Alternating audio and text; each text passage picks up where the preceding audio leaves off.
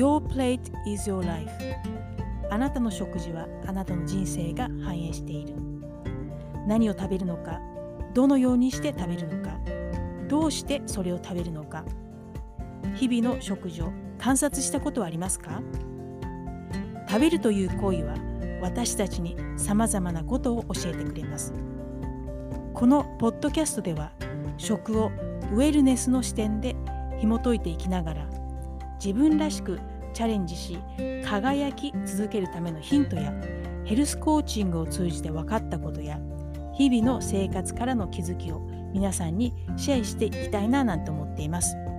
そしてこのポッドキャストを聞いてくださった方が少しでも心が軽くなったり笑顔になったり自分らしくチャレンジし続ける勇気を感じられたらなぁなんて思っています。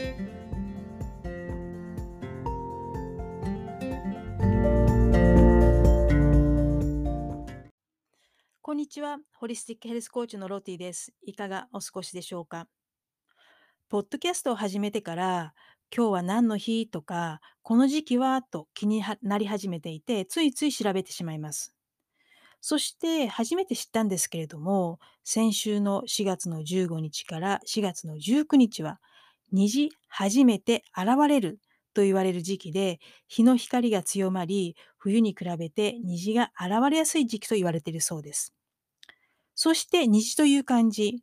いつも疑問に思っていたんですけれども、なんで虹は虫辺にこうと書くんでしょうか？これも調べてみました。そしたら、昔の中国では、大蛇が天に昇って竜となるというふうに考えられていて、えー、虹は、えー、竜になる大蛇が天に貫く時に空に作られるものと想像されていたためだそうです。そしてこの貫くとか天と地をつなぐという意味でこうと書くそうです。面白いですよね。ちなみに英語ではレインボー。えー、これは雨の弓とそのままの意味をします。で、そこで今日はこの虹、レインボーにちなんで、Let's Eat Rainbow について一緒に考えていきたいななんて思っています。この Let's Eat Rainbow と聞いて皆さんは何を想像しますか？虹を食べると思ってしまいますか？この Let's Eat Rainbow のレインボーの7色の色に、まちなんで、色の濃い野菜やフルーツを積極的に食べようというスローガンで、欧米では子どもの食育とか、あとは生活習慣病の予防のための健康的な食べ方として使われています。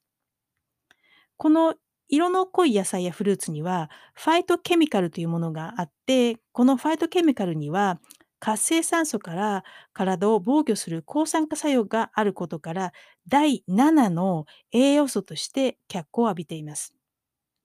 ちなみに電子版ターザンの2020年7月に野菜を摂るメリットについた記事があったんですけれども、その中にも色の濃い野菜を摂るメリットについて書いてありました。このレインボーなんですけれども、この7色一つ一つの色に、まあ、この連想してのそれぞれの食べ物があるんですけれども、具体的にどのようなものがあるのか、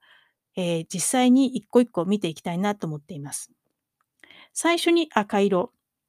この赤色なんですけれども、えー、これにリンクされている、まあ、その代表的な成分っていうのはリコピンなんですけれども、このリコピンが含まれている野菜とか果物は、例えばトマト、そして capsicum、えー、ラディッシュ、いちご、スイカ、ルバーブ、チェリー、赤ぶどう、赤いリンゴ、ラズベリー、こんなような赤色の、まあ、野菜とか、えー、フルーツがこの赤色にカテゴリーされています。で、次の色、えー、紫とか青。これはアントシアニンという、まあ、あのファイトケミカルを、まあ、指します。そして、アントシアニンが含まれているものはどういうものがあるかっていうと、えーと、ビートルート、赤キャベツ、ナス、アスパラガス、ブラックベリー、ブルーベリー、えー、紫ぶどう、プラム。こんなようなのが、まあえー、紫とか青の中に入っています。そしてオレンジ、黄色。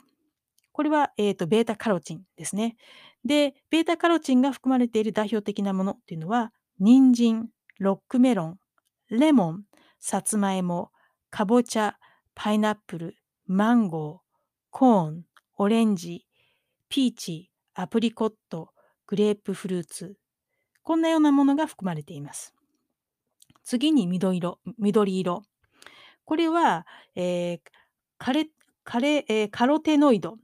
えー、インドール、サポニンっていう、えーと、ファイトケミカルになります。で、ここにカテゴリーされる代表的な、えー、果物とか野菜は、えー、ほうれん草、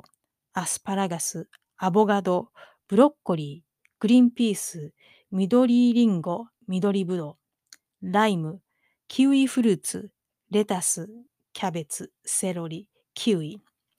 そして最後の色、茶色とか白。これはアリシンという成分ですね。で、この代表的なものっていうのがカリフラワー、マッシュルーム、ガーリック、バナナ、じゃがいも、玉ねぎ、生姜、デーツ、カブ。まあ、こんなようなものが含まれます。それぞれのファイトケミカルには期待できる効能効果があります。えー、その効能効果について興味のある方は、まあ、リンクを貼っておきますので、そちらを、まあ、あの参考にしていただければな、なんて思っています。で、実際にですね、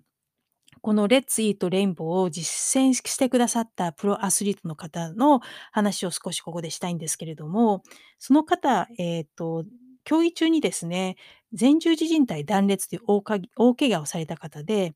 えー、怪我からの復帰をしたばかりの方でした。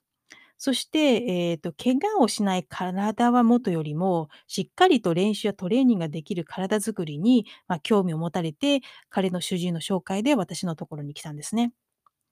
で、基本的にしっかり練習やトレーニングをしても、リカバリーがちゃんとできてないと、次の日も練習とかトレーニングをこなすことが難しくなってきます。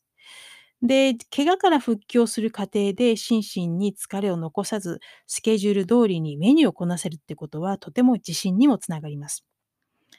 そこで、まあ、この自信につなげるとか、まあ、疲れを残さずスケジュール通りやれるっていうことはとても重要になってきますので、あの、このレッツイートレインボー、えっ、ー、と、7色の、まあ、えー、野菜と果物を積極にと、積極的に取るっていうお話をして、えー、おすすめをしました。そしたら、まあ、その方、まあ、7食は毎日難しいかもしれないけれども、まあ、え、頑張って5食の野菜を、ま、食べるようにするよというふうにおっしゃってました。で、しばらくして、えっ、と、その方から連絡があったんですけれども、えー、実際にこのレッツイートレインボーを実践してくださって、で、まあ、体感としては、朝の目覚めがとても良くなりました。というふうにおっしゃっていました。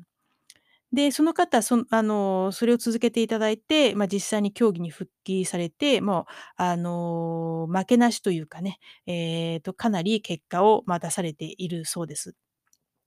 で、本当に嬉しい話なんですけれども、これももちろんその方の体感でしかなくって、で、私もですね、このレッツイートレインボーっていうのはとてもあの意識をして食べるようにしています。で、極力、まあ、7食は無理でも5食は食べるようにして、特にまトレーニングの後とか、まあ、ストレスが溜まって疲れているような時なんかは、このレインボーを意識して、え食べるようにしています。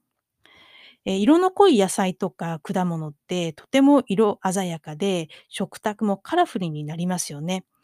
で、そうするとなんかテンションが上がっていくような気がします。これから旬となる野菜や果物には色の濃い野菜が、野菜とか果物がたくさんあります。えー、自分が食べる食事に何色の野菜や果物があるのか、えー、家族と一緒に楽しみながら何食入っているのかなんて確認するのも面白いかもしれませんし、スーパーに行って、まあ、買い物するときに、えー、自分のバスケットの中に、えー、何色、えそれとどれぐらい、まあ、複数の色いくつの色の野菜や果物を入れたのかなんて気にしながら、えー、スーパーで買い物してみるのも面白いんじゃないかななんて思っています。ということで今回は Let's Eat Rainbow についてお話をしました。